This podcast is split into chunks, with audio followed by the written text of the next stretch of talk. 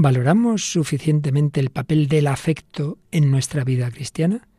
Concluimos hoy nuestras reflexiones sobre el trípode de la personalidad. ¿Nos acompañas?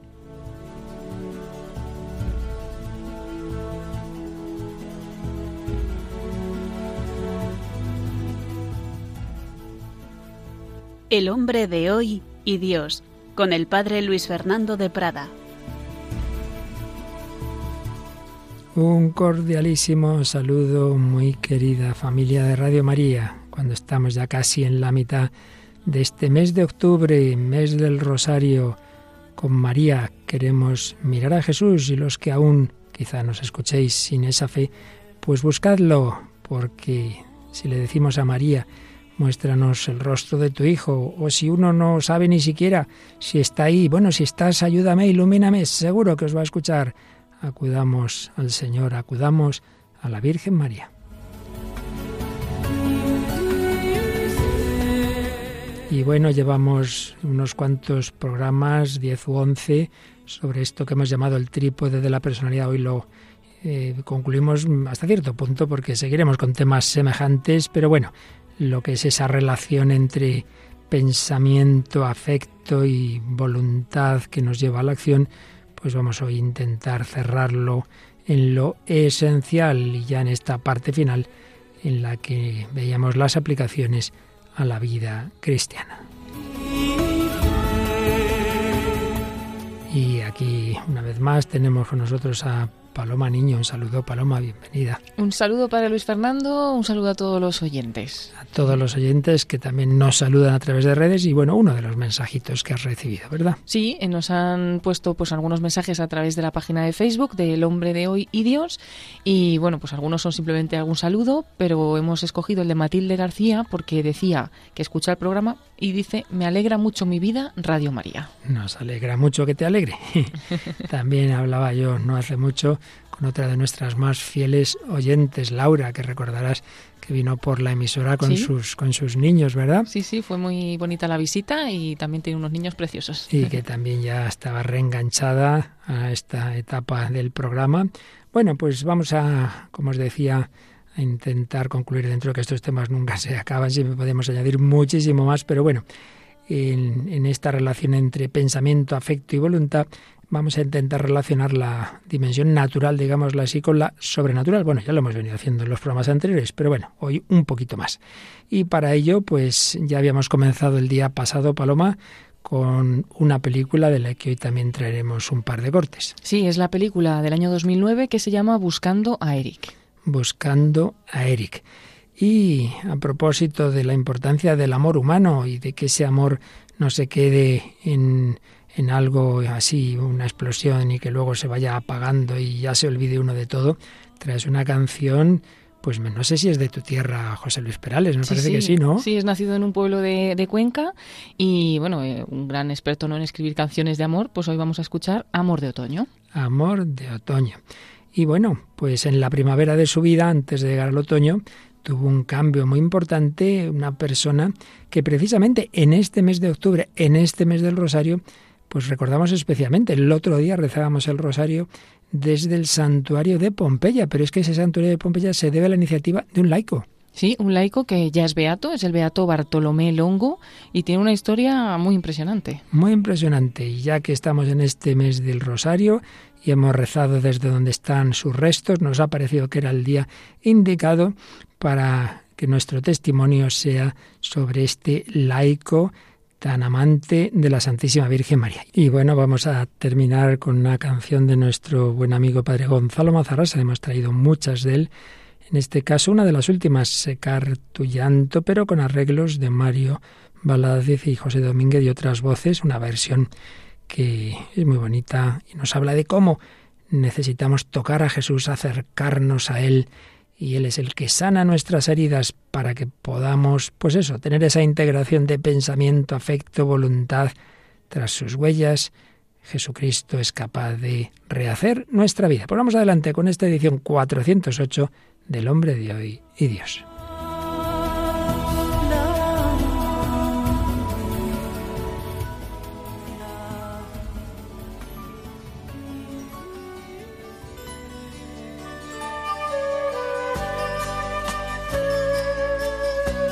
Bien, pues en todo este bloque hemos estado recordando cómo la madurez de la persona humana incluye pensar de acuerdo a la realidad, un juicio estimativo recto del valor de cada cosa. En segundo lugar, la respuesta afectiva proporcional a ese valor. Y en tercer lugar, una firmeza de voluntad para actuar conforme a lo que uno ha valorado y al afecto con lo que ha reaccionado. Veíamos los rasgos de un buen carácter o personalidad en esos tres ejes Hablábamos pues un poquito cómo podemos deducir esos rasgos en, en, la personalidad suprema y perfecta que es la de nuestro Señor Jesucristo, como aparece en los Evangelios su personalidad intelectual, afectiva y volitiva. Y ya finalmente, como todo esto hay que aplicarlo a cada uno de nosotros, la madurez humana y la madurez cristiana, porque la gracia no destruye la naturaleza, la perfecciona, la sana, la eleva y por ello pensar conforme a la realidad incluye pensar conforme Dios piensa, es decir, desde la fe.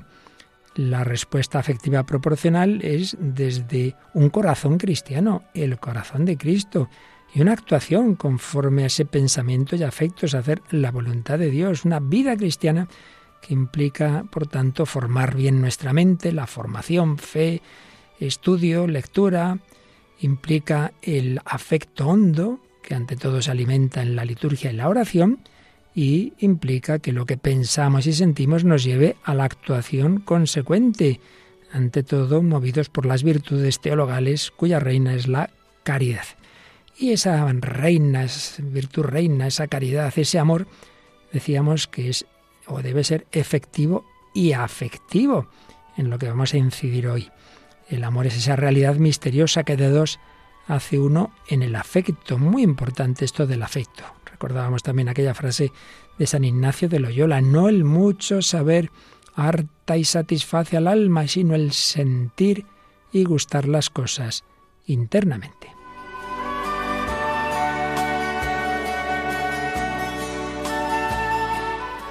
Pues bien, precisamente un discípulo de San Ignacio, un jesuita ya fallecido, que trabajó mucho estos temas de psicología y espiritualidad, el padre Vittorio Marcozzi, en una obra de los años cincuenta y tantos del pasado siglo, pero que estas cosas siguen teniendo prácticamente el mismo valor, se preguntaba sobre estos temas y cómo la naturaleza mm, del ser humano, la psicología, por tanto, pues también queda elevada, pero, pero no destruida por la gracia y por tanto como mm, todo lo que trabajemos para que nuestra eh, psicología humana, eh, digamos, alcance esa madurez, siempre será bueno también para la vida cristiana, pero a su vez necesitamos la gracia para la plenitud de la misma. Pues bien, nos decía el padre Marcozzi que la gracia no es que actúe por un lado y luego por otro lado está el cuerpo y, la psicología y, que no basta que el hombre el cristiano se ha movido pasivamente como desde fuera, como si fuera un instrumento inerte por, por Dios, sino que es necesario que los actos sobrenaturales fluyan del mismo operante, como de un principio interno de operación. Y esto en concreto pues vendría a ser así dentro del misterio que hay siempre en todas estas realidades. La gracia ilumina el entendimiento, es decir, es verdad, cuando una persona tiene salud de la gracia, de la fe, pues hace que se comprendan muchas cosas. Pero la gracia también fortalece a la voluntad, que cierto es, personas que antes de su conversión, antes de vivir en unión con Cristo, se veían incapaces de determinados actos, simplemente a lo mejor de ir a misa, reciben la gracia y vaya, es que al revés, ya están deseando ir y no solo los domingos, sino todos los días que puedan. ¿Y qué pasa con las facultades sensibles, sensaciones, la imaginación, sentimientos, etcétera. Bueno, ahí puede ser un poco más difícil de entender el mecanismo de acción de la gracia, pero dada que hay una conexión entre las facultades intelectivas y las sensitivas, pues también se comprende que la acción de la gracia en el entendimiento y la voluntad afecta, al menos indirectamente, a la vida sensitiva, claro que sí. Por eso no nos extrañe que los autores espirituales, como el propio San Ignacio, pues nos hablan de, gustos espirituales, nos hablan de como de unos sentidos internos, mm, pide en las contemplaciones de los ejercicios sentir la infinita dulzura de la divinidad, por ejemplo, a propósito del nacimiento de Jesús, etc. Sí, la gracia va penetrando nuestra naturaleza y por tanto estamos llamados a pensar, sentir y actuar cristianamente en esa integración de ese trípode de una manera coherente y equilibrada. Bueno, esto más o menos ya lo hemos dicho en días anteriores, pero damos un paso más, se preguntaba el padre Marcozzi. ¿Por qué hay personas que en un momento dado de su vida pues estaban haciendo, actuando bien, y en otro momento dicen, no, no, no puedo, no, es que ya mi voluntad es débil, no, no puedo dejar esa mala costumbre, no puedo dejar esta relación con esta persona. No, es que sabe lo que pasa, que es que tengo una voluntad débil. Pero claro, él decía, el problema es la voluntad, seguro que es la voluntad. Si fuera la, la debilidad de la voluntad, eso sería para todo, ¿no? Y sin embargo, esa persona que en algunos temas dice, no, no puedo, luego vaya, si le interesa algo, si le interesa ir a un partido, si le interesa entrar en no sé qué sitio, puede hacer cola y un montón de tiempo, si le interesa cualquier otra cosa, ahí sí tiene voluntad. Entonces, ¿no será que no es eso de la voluntad, como que uno los tiene fuerte y otro débil? No, no. Más bien la cosa va por otro lado. Se determina uno por lo que ama. ¿Por qué aquel joven emplean la voluntad en superar los obstáculos que se oponen a esa diversión, a ese juego o a ese puesto, y en cambio no la emplean para corregirse de un pecado? Pues porque esa diversión, ese juego o ese puesto se sienten o aman más que lo que se siente o ama la virtud, o en definitiva, a Jesucristo. Por tanto, no es cuestión de voluntad, sino de interés, mejor dicho, de amor se determina uno por lo que en las circunstancias particulares, en su caso concreto, siente o ama más. Esa es la clave. Vence el amor subjetivamente más fuerte, es decir, el amor que ese sujeto en sus circunstancias concretas, ese amor que ahí prevalece sobre los demás. Teniendo también claro que no es una mera pasividad, sino que ahí actúa la libre elección de la voluntad que puede o no buscar motivos, en fin, poner fácil o no, para que en efecto crezca ese amor. Por tanto, el secreto, nos decía el padre Marcozzi, de la victoria está en hacer que prevalezca siempre el amor al ideal y a la virtud. Pero, ¿cómo hacer que prevalezca ese amor? Entonces, él nos recordaba en el ser humano hay un doble amor que sigue un doble conocimiento. Claro, ya lo hemos dicho muchas veces, tenemos alma y cuerpo, tenemos conocimiento intelectual o espiritual y conocimiento sensible. Conocimiento sensible lo compartimos con animales, fijémonos en los perros, por ejemplo, vaya que si tienen conocimiento y sensibilidad, como quieren a su amo, etcétera. Pero también tenemos lo que no tienen ellos, ese conocimiento intelectual o espiritual. Entonces, para acrecentar el amor, pues también tenemos que echar mano de ambos tipos de conocimiento.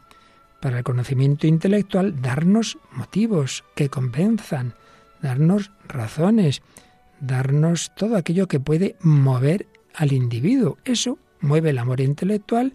Entonces, convéncete a ti mismo, busca razones que te atraigan a hacer algo, pero que ese convencimiento descienda, descienda lo más posible a lo más práctico, que el individuo se compenetre de la verdad de la virtud y más aún de la persona de Cristo, que se compenetre y, y en su corazón cada vez experimente más, que vale más esa virtud y que vale más estar con Cristo, no perder su amistad, que ese otro placer, que ese otro gusto.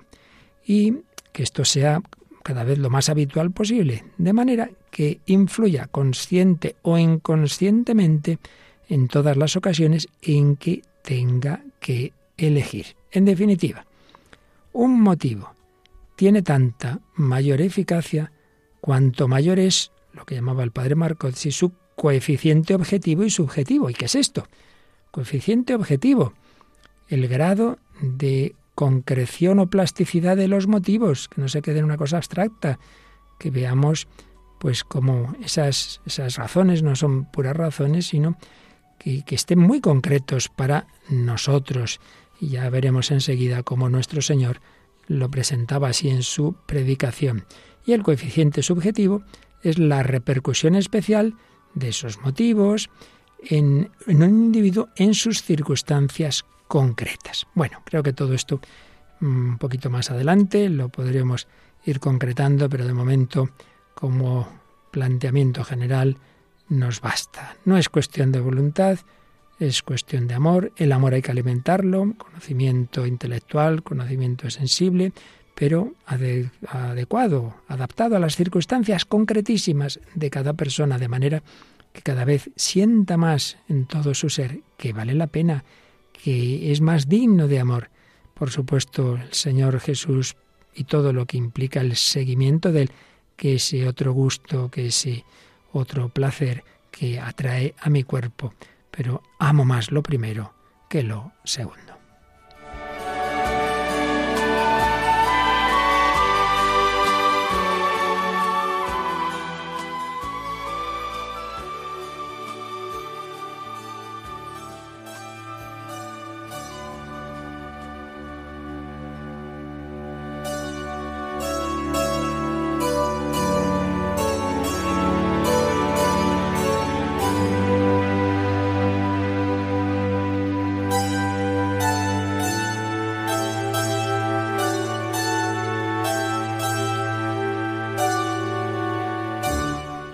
Aquí seguimos en Radio María, en El Hombre de Hoy y Dios, un servidor Padre Luis Fernando de Prada y Paloma Niño, hablando de conocimiento, afecto y voluntad, trípode de la personalidad, que si a nivel psicológico hemos visto un poco en programas anteriores, pues las implicaciones que tienes en estos últimos, y hoy si Dios quiere ya cerrando un poquito este ciclo, pues sus implicaciones espirituales para que nuestra vida tenga esa madurez, esa armonía en el seguimiento de Cristo, pero viendo cómo lo humano y lo divino están muy relacionados.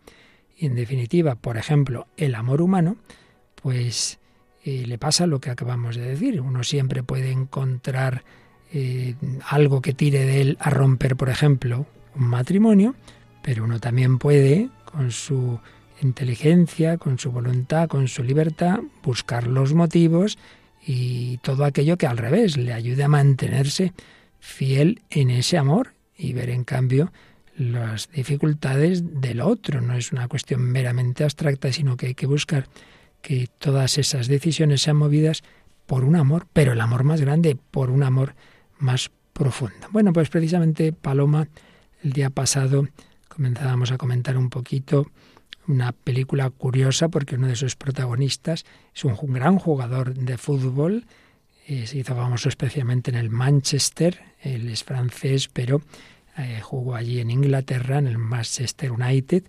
y, luego pues ha protagonizado algunas películas como esta, ¿verdad? Sí, se llama Buscando a Eric y bueno, y hay dos, digamos, dos de los protagonistas que se llaman Eric. Mm. Uno es pues Eric Cantona, este jugador de fútbol, exjugador del Manchester United y bueno, que realmente aparece real en esta película y lo que hace es aparecer inesperadamente una tarde en la casa de Eric Bishop, que es un cartero de Manchester, fanático del fútbol, que tiene pues una gran crisis vital porque tiene problemas con su hijos, su vida sentimental es un desastre y bueno, pues está digamos que muy mal en el momento en el que conoce a este futbolista, que además es su ídolo y que le va a ayudar ¿no? en ese drama que tiene.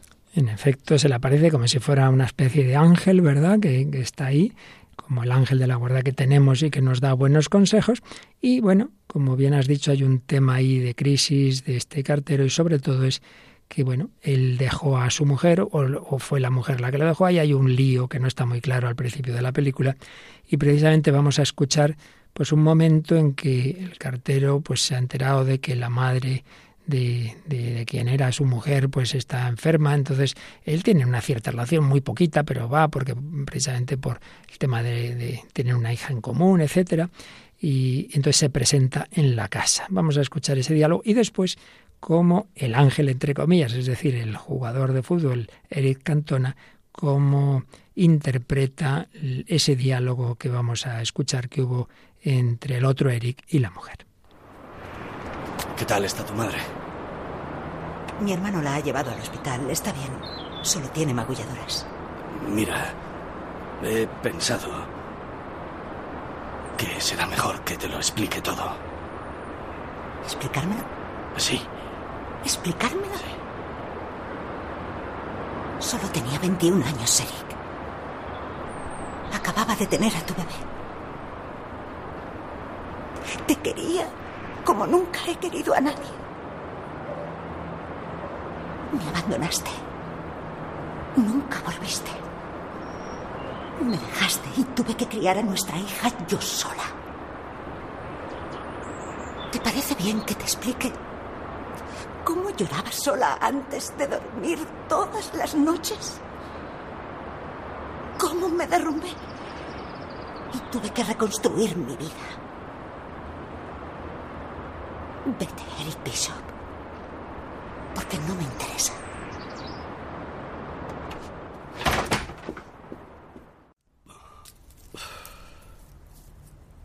Ella te odia. ¿Vale? Bueno, ya tenemos algo. No tenemos nada. Ella tiene razón. Se me ha ido la olla. La venganza más noble es el perdón. ¿Me va a perdonar? Bueno, interesante. ¿Qué te ha parecido, Paloma? Bueno, muy bonita esa última frase, ¿no? La venganza más noble es el perdón. Y bueno, el, el futbolista pues está haciendo ver que aunque ella pues en este momento le odie y con razón porque bueno él no se portó bien pero que, que la venganza más noble es el perdón y que existe esa posibilidad de que ella le, perdone no y, y, bueno pues también esa primera parte que, que, vemos ahí un poco que sí que fue él el que le abandonó a ella y además en un momento muy malo que acaba de nacer la niña pequeña y dice claro me acostaba todas las noches llorando la tuve que criar yo sola bueno pues que él realmente no, no se portó bien ahí. Ahí vemos por un lado ciertamente lo que significa madre mía cada vez más frecuente, ¿no? Abandonar a una persona así porque sí, como si, pues eso, yo, esto que, no, es que yo tengo que ser feliz y el otro haya él, ¿no? Y creo que está magníficamente expresado el dolor de, de esta mujer. Tú sabes cómo lloraba yo cada noche, ¿no? Lo que yo te quería. Y pues ciertamente es algo muy duro, pero también es verdad que ahí se ha quedado ya como que ya no quiere ni oírle, no quiere saber más. Y en cambio el otro dice, bueno, vamos a esperar. Mejor es eso, dice, en el fondo está bien que te odio, porque peor sería la absoluta indiferencia, sí, sí, ¿verdad? Que, que, le diera todo igual, porque ahí por lo menos todavía se puede sacar algo, ¿no? Esto ya luego lo aplicaremos, o ahora mismo ya si quieres, Paloma, a nuestra relación con el Señor, ¿no? Si el Señor hiciera, ya está, me dejaste, me abandonaste, no hay más que hablar. No es así, nos da hasta el final de la vida una y otra oportunidad. Y así ocurrió con la persona de la que hoy vamos a hablar de su testimonio cristiano, el beato Bartolomé Longo. Cuéntanos. Sí, pues es un testimonio impresionante y bueno, que es beato ahora mismo, no, no siempre lo fue, ¿no? Vamos a, ver cómo experimentó un cambio total y radical en, en, su vida, uno de los cambios más impactantes en la historia de los santos, ¿no? Y bueno, fue criado en un hogar católico donde se rezaba el rosario diariamente pero bueno, se pasó la muerte de su madre cuando tenía 10 años y eso fue el principio de una larga cuesta abajo. Se educó después con los escolapios, llegó a la Universidad de Nápoles y todavía ahí tenía fe, pero cuando estaba cursando los últimos eh, cursos ya de Derecho, esa fe se evaporó. Y en 1863, que él tenía 22 años, guiado por profesores liberales, en una época en la que la unidad de Italia se estaba construyendo en contra de la Iglesia, pues él leyó La vida de Jesús de Ernest Renan, el libro de propaganda anticristiana más célebre del siglo XIX francés, y se quedó pues ya ganado para esas ideas. Se juntó entonces con jóvenes amigos de ideas similares y empezó a disipar su vida pues en fiestas, en orgías, hasta concebir un odio visceral total contra la religión católica. A través de unos amigos también se introdujo en el mundo del espiritismo y lo hizo de una manera tan intensa que no se quedó solamente bueno en estar ahí un poco, sino que quería ordenarse como sacerdote satánico. Y el día señalado para la ceremonia, pues eh, las paredes empezaron a temblar, se escucharon voces extrañas y se vieron cosas eh, que le hicieron incluso desmayarse de puro terror. Pero claro, él ya había emprendido un camino y a pesar de que eso le hizo empezar a encontrarse enfermo, a que era asaltado por el demonio, pero ahondó en su hundimiento personal pues con ceremonias blasfemas, incluso con proclamas públicas contra la fe. Hay una anécdota de que pagaba una copa a quien se animase a insultar a un sacerdote por la calle. Y bueno, pues fue una fase anticristiana total mm, de su vida y satánica, pero no duró más de dos años, no fue muy larga, pero fue muy intensa. Para su salud física y para su salud mental, esa fobia contra Dios pues lo estaba destruyendo por dentro. Y así se lo manifestó un antiguo profesor, que era amigo de la familia, Vicenzo Pepe, un buen católico, quien pues al verle pálido, demacrado, pues le dijo unas palabras que fueron un gran revulsivo para él. Le dijo, vas a morir en el manicomio y además te vas a condenar para toda la eternidad. Bueno, Bartolomé en ese momento sintió que el mal estaba obrando en su interior y tenía como la necesidad de expulsarlo. Así que acudió a un dominico que le presentó pues eh, este amigo de la familia que le había dicho estas palabras, que era el padre Alberto Radente, y bueno, él quería como reemprender el camino a casa. Toda su familia celebró esa decisión porque estaban viendo que su transformación era muy mala y que desde ese momento no habían dejado de rezar por él, ¿no? Y el día del Sagrado Corazón de 1865, cuando él tenía 24 años, pues se confesó y volvió al amor de Dios, aunque esas luchas interiores pues no, no dejaron nunca de estar ahí, ¿no?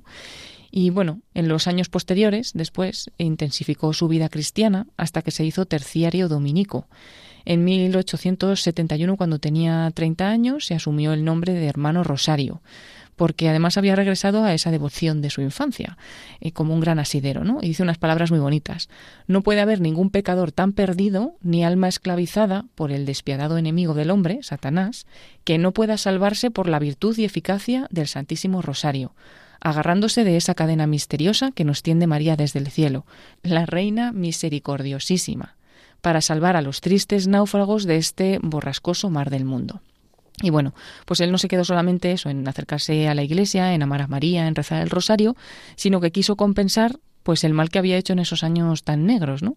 Cuando incluso consiguió arrancar la fe a varias personas. Y entonces acudía a los mismos lugares donde había estado, se había mofado de la religión, y acudía pues a defenderla y a explicar cómo había sido su cambio. Además, pues él trabajaba como abogado llevando un caso de una cliente, Mariana Farnararo, y por ello acudió al Valle de Pompeya. Y allí ocurrió el gran momento de, su vida él seguía atormentado por su pasado, porque claro, habían sido años muy muy fuertes, ¿no? Contacto con el demonio y demás, y estaba temeroso de su salvación eterna.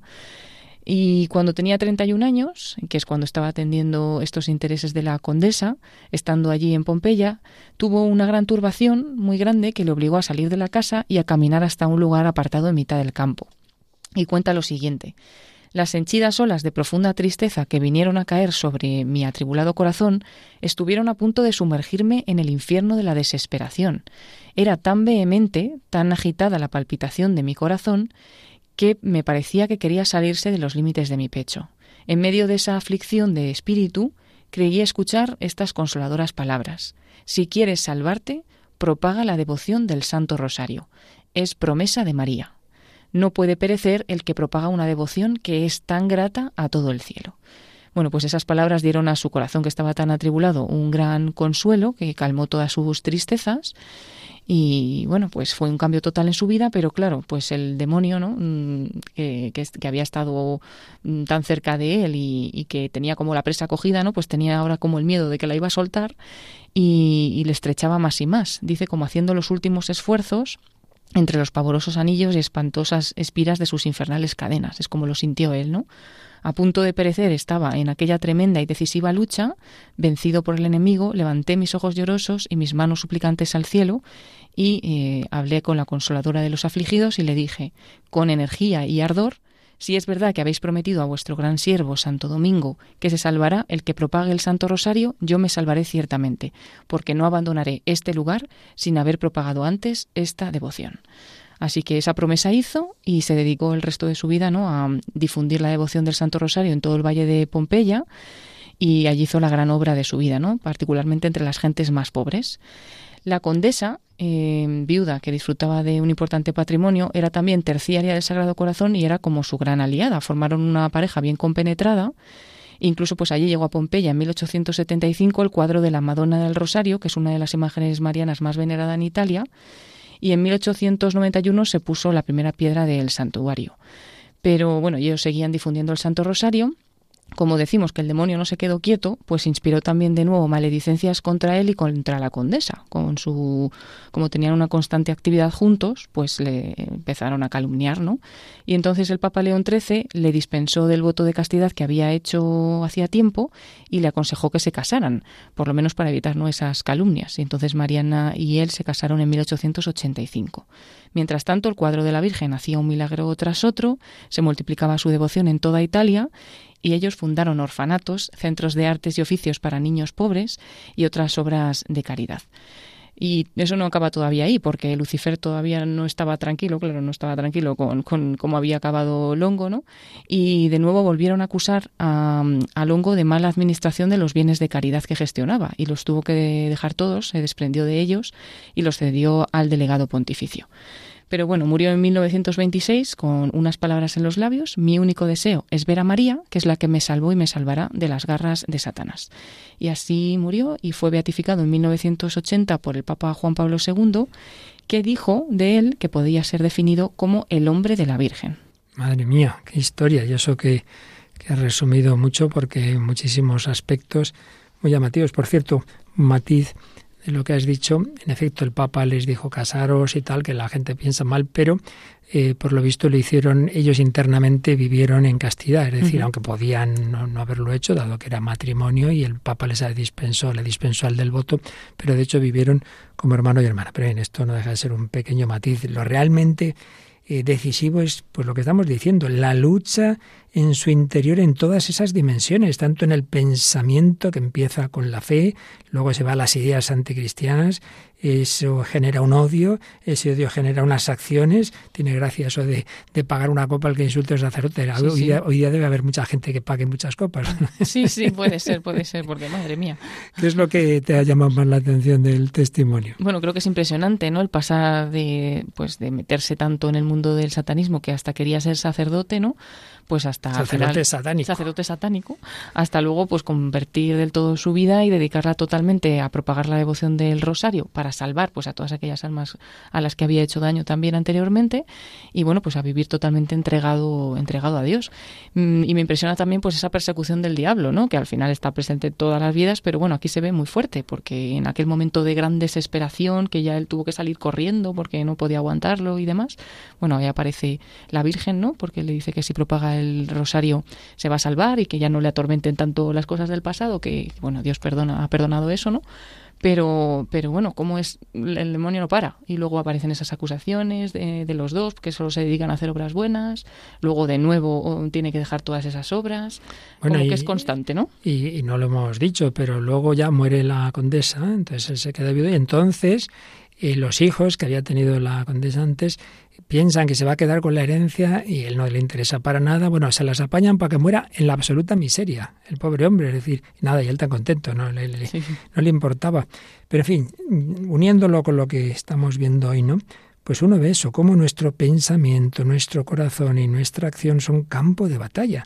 Son campo de batalla total, ¿no? Y bueno, ahí hay un elemento, en efecto, que aparece muy claro en esta vida y que antes no hemos mencionado, que es la acción preternatural. No solo está la acción sobrenatural de Dios y sus ángeles, sino la posible acción del maligno, que sobre todo se emplea a fondo cuando ve que, no basta con, digamos, las tentaciones normales y con el ambiente mundano, que, no es poco ya en nuestro mundo, ¿no? Se emplea a fondo. ¿Y cómo? Pues de esa, esa lucha en lo intelectual, ¿no? Es así, el famoso libro de Renan, en efecto, a cuántas personas les quitaría la fe, ¿no? Presentar a Jesús no como hijo de Dios, sino como un gran hombre, un hombre estupendo, pero nada más que hombre, y de ahí pues ya todo lo demás, ¿no? Y ese odio que genera ese tipo de acciones, y viceversa, cuando el Señor, cuando la Virgen conquista en su corazón, ese corazón recobra la paz, la esperanza y entonces las acciones contrarias, todo el bien que hizo en el campo de la caridad, en el campo del apostolado y bueno, ese gran santuario de Pompeya y esa difusión de, del Santo Rosario. Por tanto, como decíamos antes, con el Señor siempre, siempre se puede recomenzar, siempre es posible esa venganza, entre comillas, que le oíamos a Eric Cantona en la película La venganza del amor. El Señor transforma a Saulo perseguidor en Pablo apóstol. Bueno, pues vamos a escuchar precisamente el, la, en, en la película cuando ya por fin la mujer decide que sí, que van a quedar están en un bar y no nos extraña que se oyen también distintos sonidos porque aparece, digamos, según le cuenta, pues hay imágenes de, de, aquello de lo que está hablando, del momento de la celebración del bautizo de esa niña. Y entonces, bueno, lo que cuenta se oye también, en cierto modo, y nos ayuda a entender por qué eh, abandonó a su mujer. Parece que fue ayer. Lo sé, casi no ha cambiado. Nosotros sí.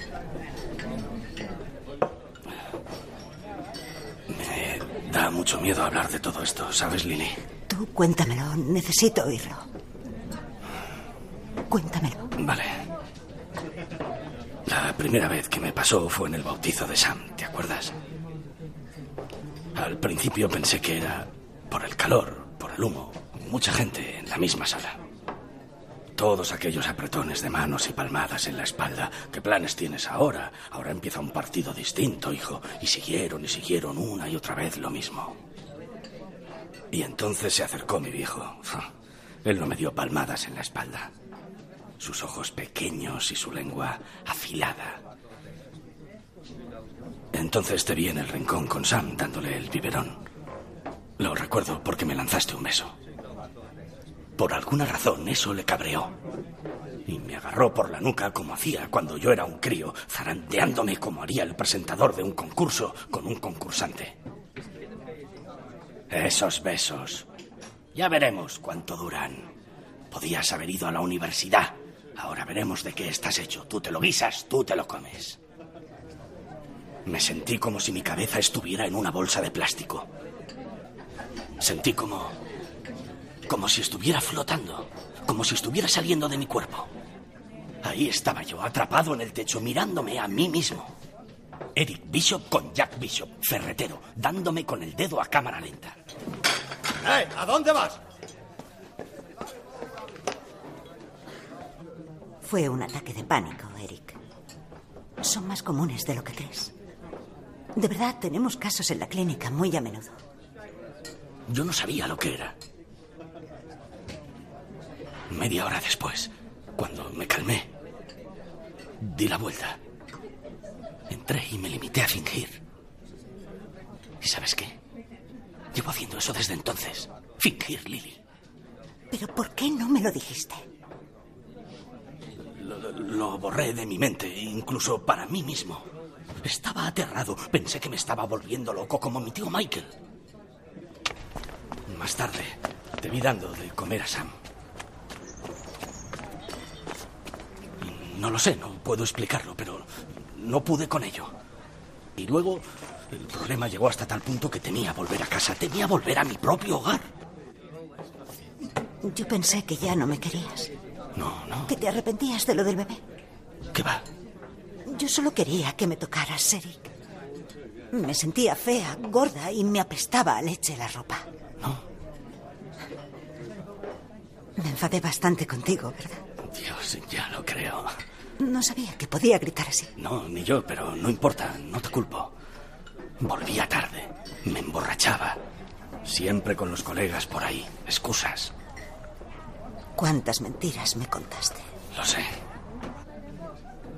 No solo que te dejara, que lo hice, sino cómo te dejé. No podía volver, Lily, no podía volver. Bueno, pues si el diálogo anterior mostraba pues un lógico dolor y un no querer escuchar. Este es todo lo contrario, ¿eh? muy llamativo. Sí, porque además por fin se abre, ¿no? Y además lo dice al principio, me da vergüenza hablarlo. Pues a lo mejor si hubiera hablado desde el principio Claro. se podía haber solucionado, pero bueno, estas cosas pasan más, más, más veces de las que de las que a lo mejor pensamos, que por no hablar las cosas luego se estropea todo, ¿no? Entonces aquí ya es cuando empieza a contarle realmente lo que le había pasado desde ese momento con su padre, eh, pues empezó a tener como ataques de pánico, ¿no? O a, estar así mal y, lo que hizo fue huir de aquello, se limitó a fingir, dice, llevó toda la vida fingiendo desde entonces y claro, empezaron los problemas en casa, parece ser que volvía borracho, ella también en un momento también reconoce que ella también le gritó, o sea que tam- tampoco supo entenderle y bueno, parece que se, que se entiende algo de lo que, de lo que ha pasado.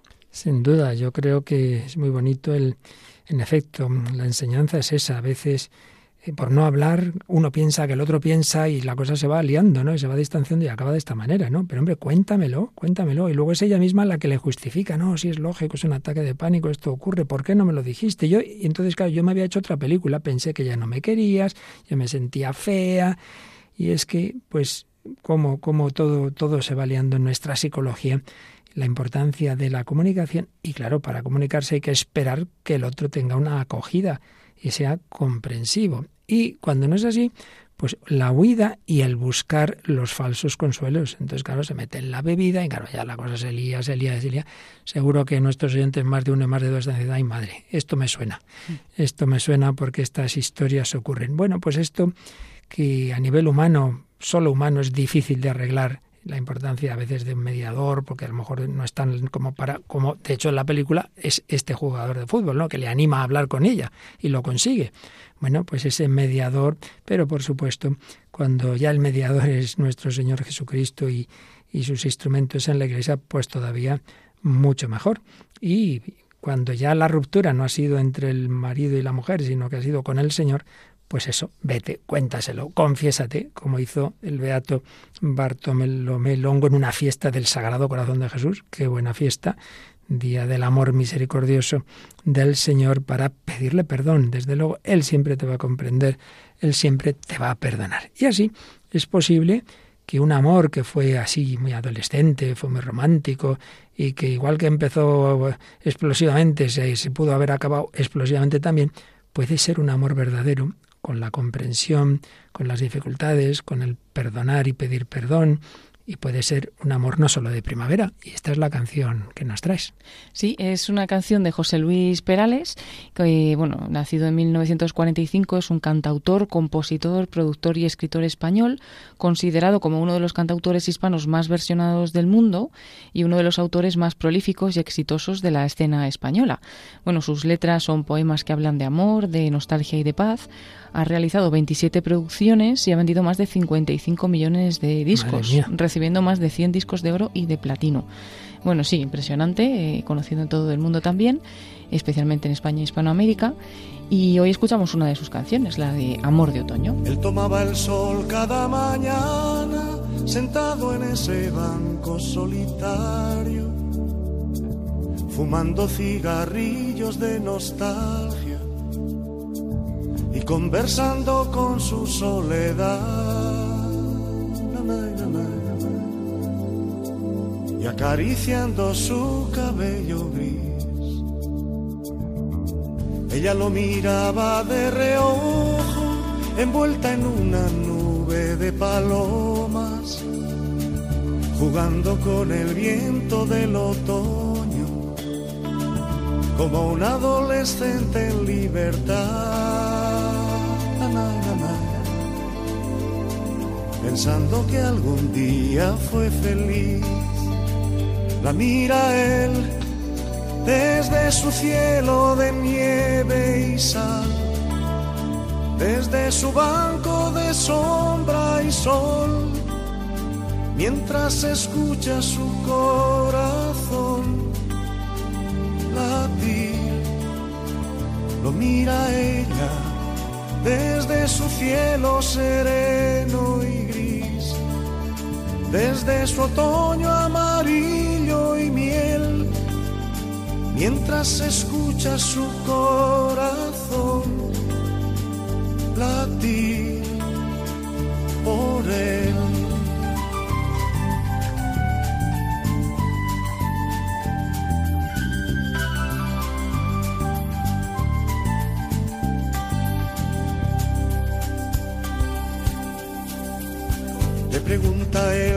te llamas, ella se ruboriza y le sonríe. Se cruzan en silencio sus miradas.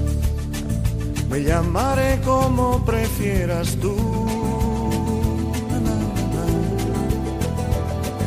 Me llamaré como prefieras tú. El amor no es de hoy ni es de mañana, es tan intemporal como la luna. Será quizá una broma del destino, pero se han vuelto hoy a enamorar. Pero se han vuelto hoy a enamorar. La mira él desde su cielo de nieve y sal, desde su banco de sombra y sol, mientras escucha su corazón latir, lo mira ella desde su cielo sereno y gris, desde su otoño amarillo y miel, mientras escucha su corazón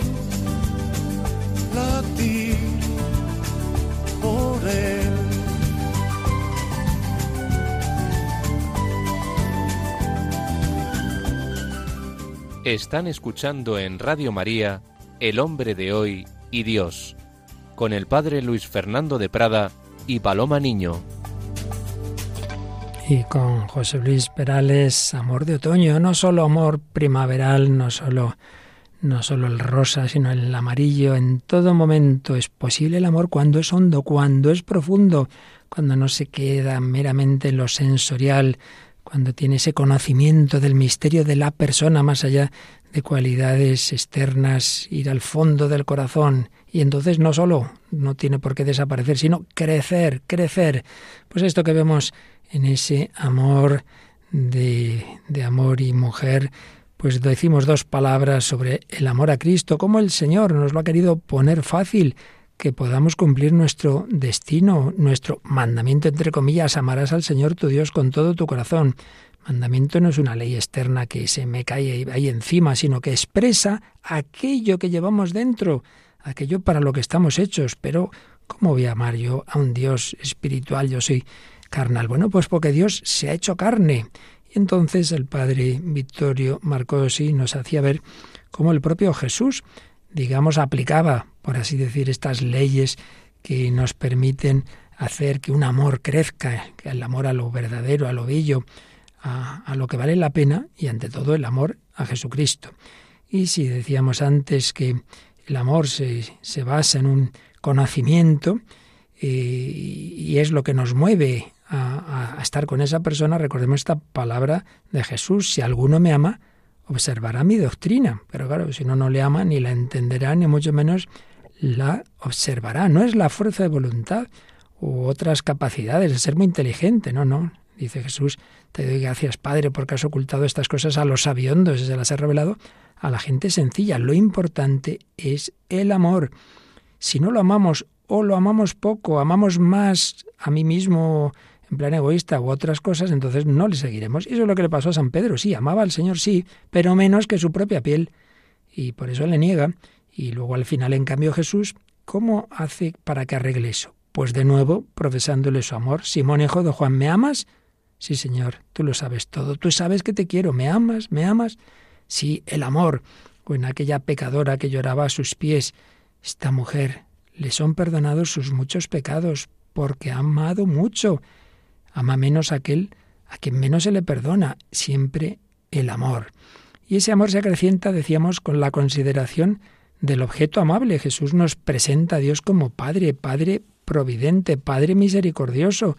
Nos presenta esas parábolas de la misericordia y se presenta a sí mismo como Redentor, el Hijo del Hombre. No ha venido a ser servido, sino a servir como luz del mundo. Yo soy la luz del mundo, como buen pastor que cuida de sus ovejas. Entonces la imitación suya se hace dulce y suave. Tomad mi yugo sobre vosotros, aprended de mí, que soy manso y humilde de corazón y encontraréis descanso para vuestras almas. Él es el camino, la verdad, la resurrección, la vida. Sí, y nos da argumentos para fiarnos de Él, nos da los milagros, su doctrina maravillosa, pero todo eso lo hace concreto para que mueva no solo nuestra inteligencia, sino nuestra sensibilidad y por eso las parábolas y por eso comparaciones adaptadas a los que le escuchan, hombres de campo, los, nos habla de los lirios del campo, nos habla de los pájaros, nos habla de las ovejas, nos habla de, de esas realidades que entran por los sentidos. Y se adaptaba a cada apóstol, a cada persona en particular, a María de Betania, a Marta de Betania, a cada uno en particular, a la samaritana, como parte de su situación mm, le, demuestra que sabe cuál es su situación. Sí, sí, has tenido cinco maridos y el que tienes ahora no, no es tu marido realmente, pero va conquistando su corazón. Sí, es la clave ese amor, ese amor que tiene ese fundamento en el conocimiento y que nos lleva a una actuación, en definitiva, al seguimiento de Cristo. Conocer, amar y seguir a Jesucristo y Él va sanando nuestras heridas, Él nos va enamorando. Pues así se lo pedimos, Dios ha hecho hombre y los hombres, las mujeres, los niños, los mayores, todos los enfermos, todos querían ir detrás de Él, salvo aquellos que rechazaban la luz y le odiaban, pero todos los demás querían tocar su manto, querían secar su llanto, querían estar con Jesús.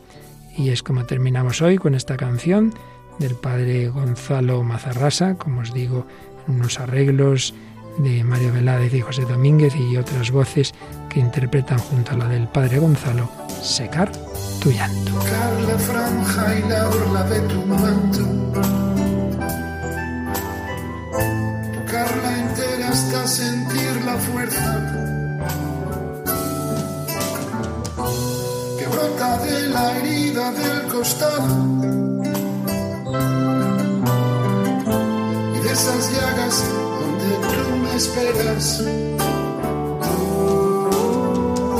Tocarte a ti, la vida.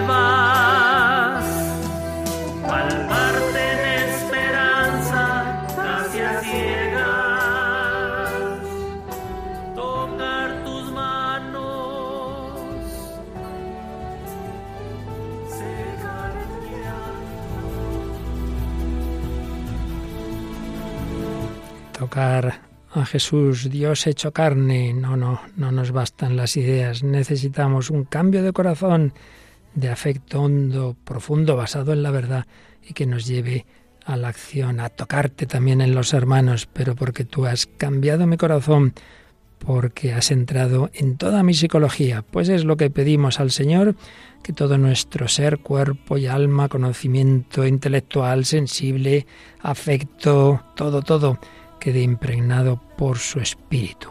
Y así esa humanidad de Cristo transformará la nuestra imagen de la suya. Bueno, se nos ha ido el tiempo con todo esto tan interesante, esa película Buscando a Eric, ese testimoniazo de Bartolomé Longo, esa canción de Perales y esta del padre Gonzalo Mazarrasa. Seguiremos profundizando en ese misterio del ser humano, en esa madurez a la que estamos llamados y bueno, pues esperamos vuestros comentarios como siempre. Sí, a través del correo electrónico el hombre de hoy y Dios arroba radiomaria.es o a través de la página de Facebook buscándonos por el mismo nombre del programa, el hombre de hoy y Dios. Y ya sabéis que todos los programas están en el podcast de Radio María, en la web de Radio María, radiomaria.es.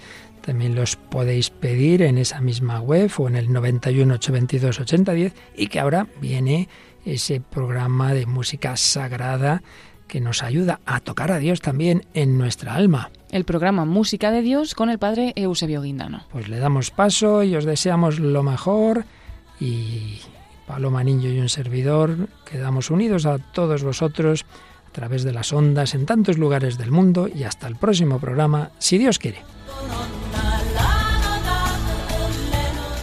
Así concluye El hombre de hoy y Dios un programa dirigido en Radio María por el Padre Luis Fernando de Prada.